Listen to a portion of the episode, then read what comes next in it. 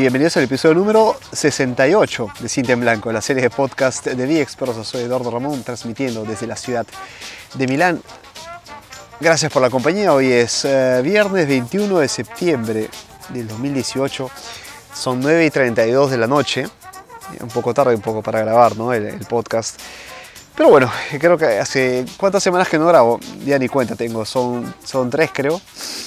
Eh, a veces dejo pasar el tiempo. Como ahora, eh, estoy haciendo una prueba de sonido. Entonces este es un, podcast eh, de prueba también. ¿Por qué no? Hay que, intentar cosas nuevas. En este caso estoy... Eh, déjeme que bajo un poco el volumen. Estoy... Eh, como me gusta grabar el podcast, en, en la calle estoy grabando fuera del estudio con micrófonos alternativos, probando distintas maneras de, de llevar este programa y de ser también lo más mobile, móvil, portable, portátil, como quieran llamarlo, posible. Y, y, bueno, en eso estoy, en esta búsqueda ¿no? de la, del poder grabar mientras estoy en movimiento, porque a mí me gusta viajar, me gusta eh, moverme, me gusta siempre eh, conocer, explorar. Y esta, este espíritu lo he llevado también al, al programa. Y también espero que les, que les guste, ¿no? Eh, me, me, ha pasado de todo. En estas semanas he hecho, he hecho un poco de todo. Entre pruebas de grabación hay un montón, un montón de material que, o sea, entre vergüenza o no, creo que tengo que subirlas porque es material que está grabado. Es material que, que he llevado y que tengo registrado. Son, uff, no, no se imaginan las pruebas que he hecho mientras eh, he estado ausente del programa principal, haciendo pruebas como esta, ¿no? Eh, porque finalmente dije, no, este, si, si, sigo haciendo pruebas, entonces nunca voy a, voy a terminar grabando. Y, y nada, hay que lanzarse, ¿no? Estoy ahora con un micrófono eh, enganchado en la, en la camiseta y que me permite caminar con las manos libres mientras grabo, mientras tengo también la, la música de fondo, que es, es, todo un reto, ¿saben? Lo que estoy haciendo para tener la música de fondo en tiempo real, porque como, como ahora, ¿no? Por ejemplo, puedo subirla y puedo bajarla también, es, es, increíble lo que puedo hacer con, este, con algunos aparatos, ya les contaré mis, mis trucos, mi, mis equipos y lo, lo, que uso para, para llevar el, el podcast eh, en cualquier lugar. Creo que mm, estoy llegando a este punto en el que estoy satisfecho completamente con lo que estoy haciendo, con, con el formato, ¿no? Que, que sea una, un programa no solo, no solo que tenga contenido, obviamente, ¿no? sino que también eh, se dé en los lugares en el, que, en el, que, yo, en el que yo quiero, ¿no? Porque finalmente esto es Cinta en Blanco. Eh, llevo un programa que sirve para compartir, para, para debatir, pero también para, para, sentirme cómodo ¿no? mientras lo hago, porque puedo estar en un bar, puedo estar, ya lo he hecho también, ¿no? en un bar, y lo he hecho en el estadio, en un estadio, imagínense, he llevado, he llevado este programa a tantos lugares y, y creo que estas pruebas me ayudan a, a entender cuál podría ser el, el, el, mix perfecto entre grabar al aire libre y, y, llevar efectivamente lo que quiero transmitir, ¿no? sin interrupciones, porque tráfico, gente, de todo puede pasar, ¿no? Contratiempos que pueden pasar mientras uno no esté en el estudio, donde tiene más o menos las cosas controladas. Eh, pero arranquemos con el programa, ¿no? Eh, denme un segundo para tomar agua.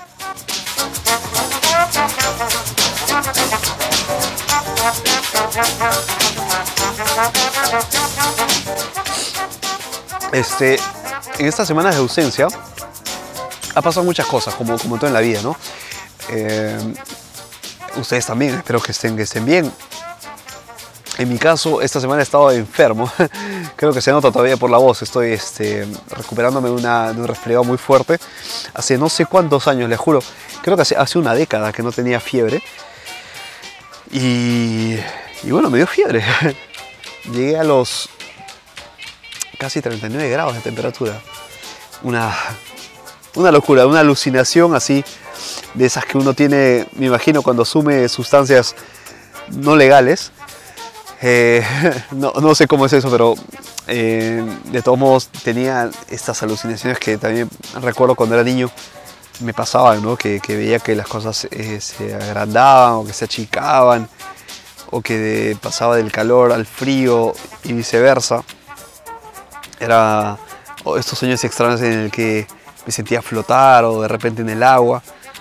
Bueno, he pasado de todo. No sé si eso este, significa que estés al borde ya de, de, ver a, San Pedro, pero ahí he estado. Les juro que he estado desde después de hace muchos años, he estado en estas dificultades, he sobrevivido, he retado a la, a la pelona y, la, y lo he conseguido. Estoy acá.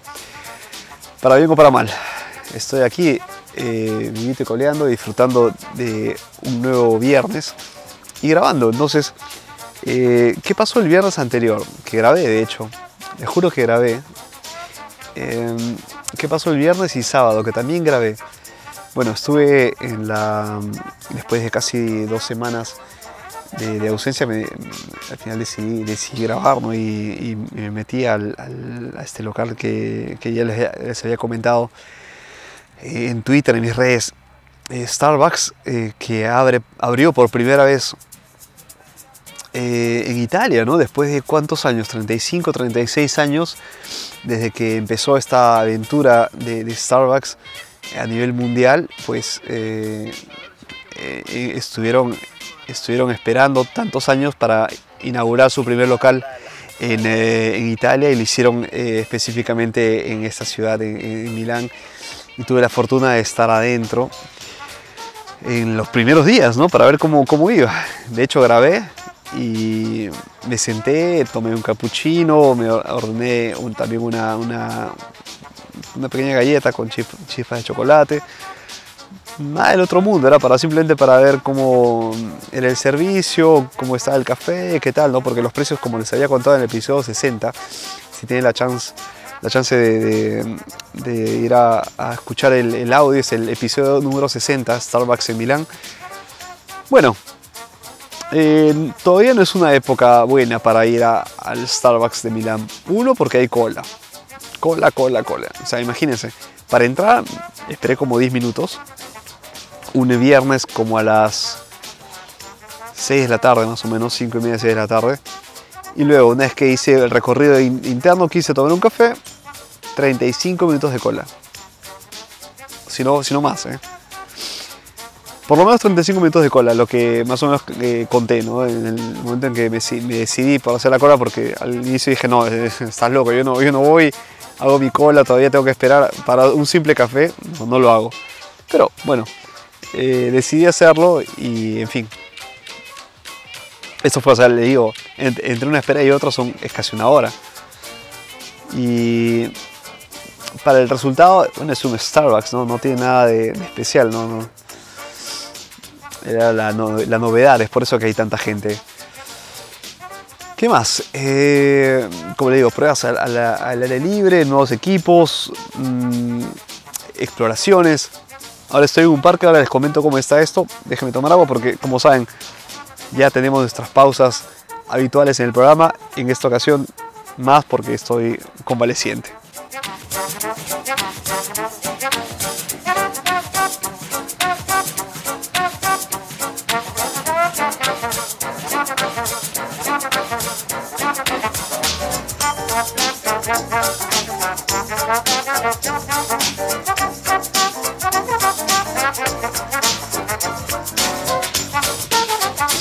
Bueno, eh, Empecemos, este programa creo que lo voy a dedicar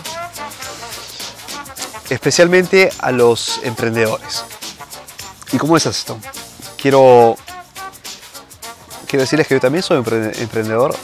El motivo por el que estoy aquí en Italia es este, o sea, yo llegué aquí en el 2011. Disculpen, ¿eh? porque se me vienen las dos.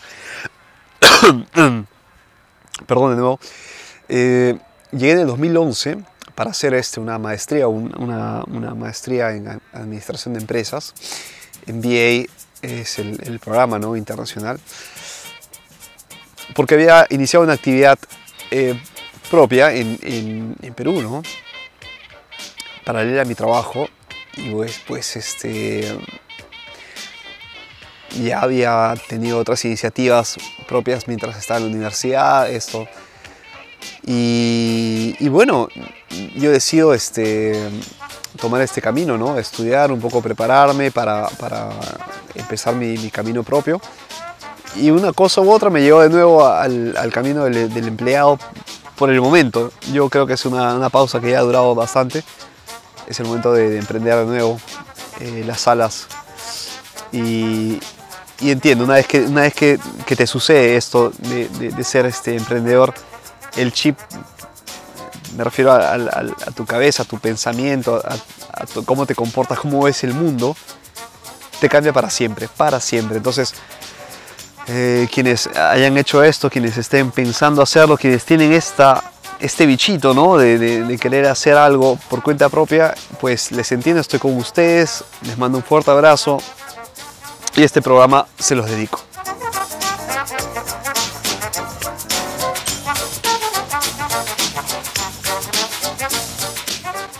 Hoy estoy haciendo unas pausas, pero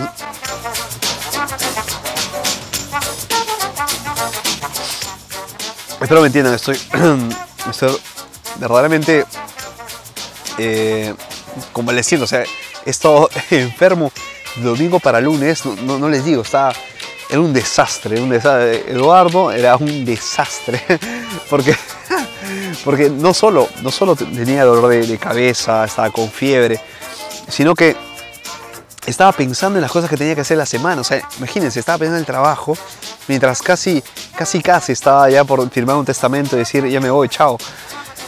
O sea, me van a decir exagerado, pero cuando uno tiene fiebre le pasan esas cosas por la cabeza, ¿no? Empieza la taquicardia, el sudor, que te duele todo el cuerpo, que estás por, por, la, por tierra. O sea, no es exageración cuando yo digo que cuando te llega la fiebre, es que el cuerpo realmente está sufriendo, ¿no? Es este es una, una, cosa, bueno, que no, no, quiero repetir de aquí a, muchos, muchos años.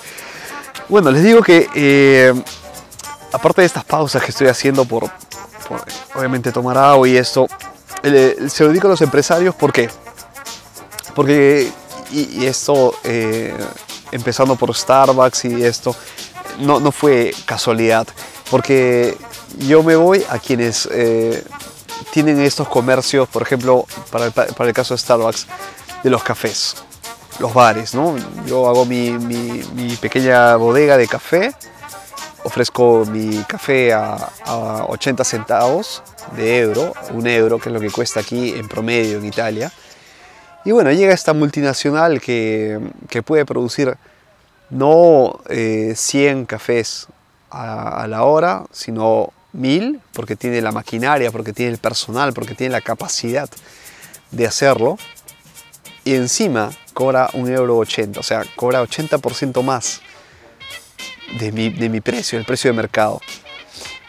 ¿Cómo lo tomo? O sea, ustedes, empresarios, ¿cómo lo toman? Que 100 metros más allá, ustedes que hacen las mejores hamburguesas hechas en casa, con carne seleccionada por ustedes en el mercado o por, por, su, este, el, por el carnicero que conocen de toda la vida, con las verduras, eh, las más frescas, con el pan de, este panadero que ustedes conocen de toda la vida, que saben que, que es un pan muy bueno, hacen unas hamburguesas exquisitas y y de pronto llega el McDonald's o de pronto llega otra cadena, o sea, para, no darle la culpa solo a McDonald's, llega una cadena este, de, hamburguesas Pepito, pero que tiene sucursales por todo el mundo y puede competir por el precio. Dígame cómo se sentirían. ¿Qué, es lo que pasa? O sea, ¿ustedes lo toman como, amenaza o como oportunidad? Eh, porque, sinceramente, yo si, fuera uno de ustedes, yo, tomo esto como una oportunidad. Porque aquí es la, es la gran oportunidad del comerciante pequeño de decirle a sus clientes, porque de hecho ha, tenido clientes ya, disculpen, el volumen está un poco... Eh, de decirle al cliente, bueno, si este de acá, Pepito, te ofrece esta hamburguesa a, a 2 dólares, para darle un precio en dólares estándar, y yo te la, te la estoy vendiendo a 5 normalmente, Pues eh, bueno, conmigo, date cuenta que yo te doy, te doy mucho más que una simple hamburguesa. Yo te doy eh, un asiento limpio, yo te doy una atención, sé tu nombre, sé que cuando llegas eh, te va a gustar esto, sé que para ti estos precios pueden ser un poco altos, pero yo te voy a dar una promoción a fin de mes que te puede gustar. Yo te conozco, o sea, yo soy una, tienda que, conoce a, mis clientes. Y cuando llega a esta tienda que solo ve números y números y números, porque esas son las multinacionales, ¿eh? Esas son las, las multinacionales, eh, ven cifras. Y, y, no hay nada de malo en convertirse en multinacional ni convertirse en corporación. Creo que es un paso natural el poder expandirse, el poder crecer, el querer crecer. Creo que está en la vena de los emprendedores, ¿no? El, dejar que el niño crezca y se expanda y cree una familia y se genere una, cadena efectivamente que, vaya eh, avanzando y girando por sí misma, ¿no? En base a todo lo que tú le metiste como fuego, como, como combustible al comienzo ese es el objetivo de, cualquier emprendedor, ¿no? Dejar que, el niño camine por sí solo y, que, este, se enrumbe sin necesidad del padre, ¿no? Es el orgullo de todo emprendedor, de ver, esto, de ver este objetivo alcanzado. Pero luego, ¿qué sucede? Que, se vuelve, que este hijo se vuelve tan autónomo que, es, ve anónimo a todo lo que está detrás de él. Es decir, si antes para el pequeño empresario que ve al hijo siempre de la mano, que necesita, ¿no? que necesita alimento, que necesita este, comida, que necesita atención, sueño, pues el niño se voltea, mira, observa y, aprecia todo lo que le rodea porque es un don, o sea, el don de la vida, el don del cielo, el don de la tierra. ¿Qué sucede en cambio con la corporación? ¿no? Cuando el niño está, en, está robusto, enorme, camina por sí solo, corre, es más, tiene otros niños a, su lado, se, se replica, se duplica ya no mire atrás, porque es, porque es demasiado poco para lo que ya puede alcanzar ¿no? por sí mismo. Entonces no, no observa eh, simplemente el pequeño terreno, ve al horizonte, ve a, la montaña que puede escalar. Y, esto que le sirvió como base, lo va, lo va a ver como ya una meta alcanzada y va a querer seguir apuntando, apuntando a lo más alto. Estas son las corporaciones, señores. Esta, esta metáfora espero que les haya, les haya gustado, la hayan entendido, porque ese es el objetivo las, es la diferencia. O sea, no es que uno sea malo u otro bueno. Son perspectivas distintas del, mundo, del mercado, como lo entendemos. Entonces, eh, si ustedes son emprendedores y ven frente a, ustedes una, una cadena que puede, entre comillas, jugar con los precios, porque sí, puede especular, puede, puede hacernos la guerra de precios, porque es la capacidad de perder incluso, ¿no? O sea, yo, yo puedo perder el primer año pero me basta para, para quitarte del mercado o para comprarte y luego el mercado es mío y hago con los precios lo que quiera. Es una estrategia, ¿eh? Yo pierdo, pierdo, pierdo, pierdo porque al final tengo, tengo la solvencia de, de, todo el mundo. Eh, me refiero a, la corporación, ¿no? que van alimentando a esta, al, al balance general ¿no? de, la, de la empresa y los inversores están conmigo, o los inversionistas están conmigo, eh, las acciones están conmigo, no pierdo nada, simplemente estoy, estoy, estoy eh, sacrificando un poco de capital por el hecho de que esto al final me va a ser pagado de nuevo. Cuando tú, pequeño empresario, tires la toalla y digas, yo no puedo más, yo no puedo competir con este precio, me retiro del mercado. No puedo, disculpen, pero de Starbucks. Me voy, chao. Para Starbucks o para cualquier cadena, esa es una victoria. Y el precio que pagó para que tú salieras del mercado va a servir para que ellos cuando copen este, este pedazo de torta, puedan hacer después con el precio que tú no ponías, ¿no? O que tú ponías. O sea, menos participantes hay en un mercado, mucho mejor para la empresa, para esta corporación. Porque pueden establecer un precio, porque pueden simplemente decir, bueno, somos los únicos, somos los mejores aquí, somos los, los, que, los que estamos cerca de casa, somos, qué sé yo, lo que el, cliente, lo que el cliente reconoce, estamos en la, mente del cliente y vamos a poder jugar con los precios, ¿no? Porque simplemente eh, es esto, ¿no? Ya, tenemos el nombre impregnado en el cliente. Vamos a poder tener los precios que querramos en, cualquier circunstancia, porque estamos asociados a esto, ¿no? A calidad, a, presencia mundial, a prestigio, lo que ustedes quieran. O sea, y aquí hay una fuerza de, marketing muy fuerte. Algo que el pequeño empresario no puede permitirse, ¿no? No puede, no puede permitirse una campaña agresiva de marketing o de mercadeo, lo que quieran, y, poder vender una idea, un concepto eh, a nivel global. No puede, simplemente porque no, no, no, no, es parte de su estructura, ¿no? El tener una, eh, dentro de su, de su presupuesto un importe para, para, la, para el mercadeo. Entonces, eh, entendamos que son dos mundos distintos. Entendamos que no, es, es el, no, es, el, que la corporación es mala y el, el, otro es el débil, el más fuerte. De hecho, es el débil, el fuerte, pero yo he visto aquí que hay pequeñas empresas que dan dura batalla. Es más, es más, es más. Las empresas grandes en Italia, ¿por qué, por qué tienen tanto, tanta reserva para entrar? Y no lo hacen agresivamente como podrían haberlo hecho hace muchísimos años. O sea, les digo, Domino's Pizza para entrar a competir aquí con el mercado que es la cuna de la pizza, obviamente. Perdón. Lo he hecho hace, hace dos años que Domino's Pizza ha entrado. Cuando yo conozco Domino's Pizza creo que desde que nací. Entonces, este, en, mi país obviamente, ¿no? Eh, en Perú. Pero aquí, este, obviamente teniendo pizzas tan buenas, teniendo una, gastronomía eh, exquisita, tienen sus reservas, ¿no? Entonces aquí quienes ganan son los pequeños eh, empresarios, ¿no? Aquí sí, lo que ganan, porque, porque compiten por calidad, porque compiten por menores cantidades, pero una calidad enorme, ¿no? Y los, y los clientes lo aprecian, y los clientes van a saber que efectivamente esa es la, ganancia, ¿no? De, la, de ellos y, de los productores, la calidad. Entonces, este, estamos aquí hablando de, una, de, un, factor eh, ajeno a, los precios, al, marketing. O sea, no me interesa. Aquí yo compito simplemente porque a mí me gusta. Yo quiero, yo quiero eh, tener un, producto que a mí me gusta en este momento porque es muy bueno. Los ingredientes sé que son, son buenos.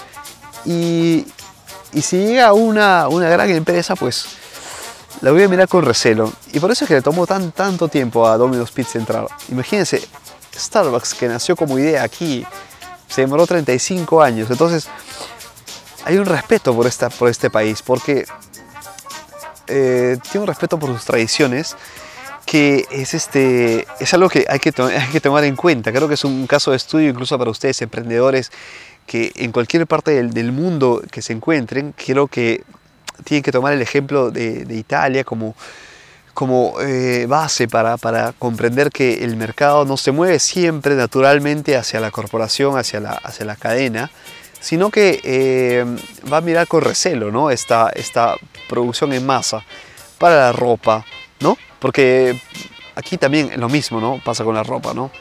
Eh, sí, este, los jóvenes por, por el precio, los, los, más, este, qué sé yo, los que los que siguen las últimas, los que, los que se compran ropa todo el tiempo, ¿no? Eh, van hacia, hacia OBS, ¿no? O HM, que son estas cadenas de, de, ropa, llamémosla industrial, ¿no? De, modo urbana, y se compran, los y se compran ropa a, precio muy competitivo, ¿no? Eh, pero después está el, otro mercado que aprecia al productor italiano, aprecia al diseñador, al, al, sastre que te hace el terno, la camisa, que te viste, que, hace los zapatos, ¿no? O sea, hay, dos mercados que conviven y conviven en, sana competencia. O sea, de repente ni siquiera se tocan, ¿eh? porque son dos sectores distintos. Entonces, eh, creo que ahí estamos apuntando. Ahí, estoy apuntando. Creo que con eso voy a cerrar el programa de hoy y espero que les haya servido de información, porque aquí hay un mix ¿no? entre, entre lo que efectivamente lo que quiere el, pequeño empresario, que es eh, vender su, su, producto, su servicio, y lo que quiere la corporación, que es expandirse, expandirse, crecer, números, números por acá, números por allá, eh, metas de mercado, eh, cuotas, o sea, es distinto, ¿no? Y aquí voy a concluir porque, uno, porque obviamente me estoy quedando sin voz, Y dos, porque vamos a llegar a la conclusión.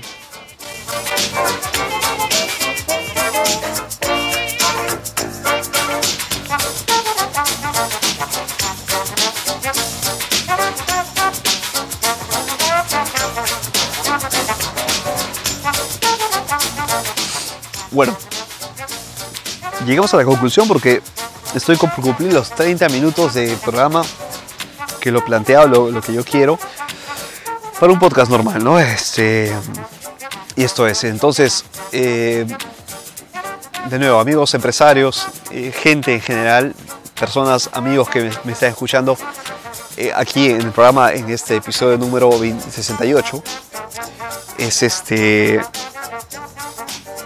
que una frase que no se tiene que olvidar, si no, si no te renuevas, mueres. Escúchenlo bien. Si no te renuevas, mueres. O sea, si no te reinventas, si no estás actualizado, estás destinado a desaparecer. No des por, por descontado el hecho de que sí, que está está, este, qué sé yo, que eres el único, que es el barrio, que eres el de, la esquinita, ¿no? El, chino de la esquina, eres de la bodega y la gente va, va, va hacia ti porque no tiene otra opción. Y, los tienes acostumbrados a una mala atención, a, es lo que hay, qué sé yo, este, que hago con los precios lo que quieras, porque, porque al final esos clientes no son fieles a ti, están obligados a estar, a llegar a ti por, por, necesidad. ¿Ok? Cuando llegue el momento que llegue la competencia, ¿qué va a pasar? ¿Tú crees que ese cliente va a ser fiel a ti? O sea, aquí en fidelidad de cliente, olvídense, porque en, este, en estos tiempos el cliente no es más fiel. O sea, el cliente o sea, dense cuenta, ¿cuántos, celulares han cambiado, han cambiado, ustedes desde que empezó la revolución de, los smartphones? En 2007 con la salida del primer iPhone, que cambió el, mundo de la telefonía móvil a nivel este, global. Han cambiado de Motorola a HTC o a LG o a Samsung a iPhone, eh, Nokia, lo que sea, BlackBerry, en paz descanse, pero bueno, hemos cambiado muchas marcas, lo que quiere decir que no somos fieles a una marca. Lo mismo pasa con la marca de ropa, lo mismo pasa con la marca este, de, zapatos, lo mismo pasa con la, con la, con la marca de auriculares, de, computadora. Cambiamos todo el tiempo, entonces la fidelidad, esto, esto que se dictaba mucho, mucho en, las escuelas de marketing, está cambiando, porque el cliente es difícil fidelizarlo, el cliente cambia constantemente, entonces no va a estar contigo mucho menos si lo tratas mal, o sea, mucho menos, imagínate. Peor aún, es como si tú le dijeras, este, oye, ¿sabes qué? Yo te doy esto, este, este chocolate porque es el único que me queda, pero ¿sabes qué? Como soy el único que te vende chocolate aquí en, este, en, un kilómetro de redonda, te lo vendo al precio que me da la gana. ¿Tú crees que cuando llegue una, uno que te diga, mira, yo tengo una variedad de chocolates que te van a costar un poco más, pero son buenísimos, y tú vas a elegir, Tú vas a elegir y yo te voy a dar lo mejor. ¿Tú crees que este, este tipo va a decir, ah, no, no, pero yo, yo compraba antes con este, este, este otro? No, te va a abandonar, te va a decir, ¿sabes qué? Mira, he encontrado uno mejor. Y se va a olvidar, de ti para siempre y tú dirás, eh, no, este aquí me ha quitado el negocio, ¿no? Me ha quitado el negocio, eh, es abusivo, está especulando, ladrón, me ha quitado el, mercado, me, está quitando todas mis ganancias, renuncio, me voy, chao. Qué fácil, ¿no? Tirar la toalla. Qué fácil. O sea, no es así. Hay que estudiar, hay que estudiar muy bien cómo nos movemos. Hay que, tener siempre los pies sobre la tierra. Hay que saber que estamos, hay que estar conscientes de que el cliente, como nosotros somos clientes, bueno, hay que cambiarse un poco de sombrero, ¿no? Ser cliente, ser proveedor, ser cliente, ser proveedor y entender al cliente, escucharlo. Y no escuchar al cliente que te llega, simplemente porque de repente son, son volátiles, ¿no? Son clientes que pueden llegar y pueden irse, ¿no? Hay que escuchar al cliente eh, en general, ¿no? El cliente de tu, de tu sector, el cliente de repente eh, de, servicios de, fotocopias, ¿no? De repente no quieren la fotocopia que cueste 40 centavos, sino 30, pero quiere de repente un tipo de resolución, de repente quiere un paquete, ¿no? De repente quiere una, una un tipo de, este, de, oferta que, que, tú le puedes dar con otro e, equipo, ¿no? Con, con, otro tipo de servicio, ¿no?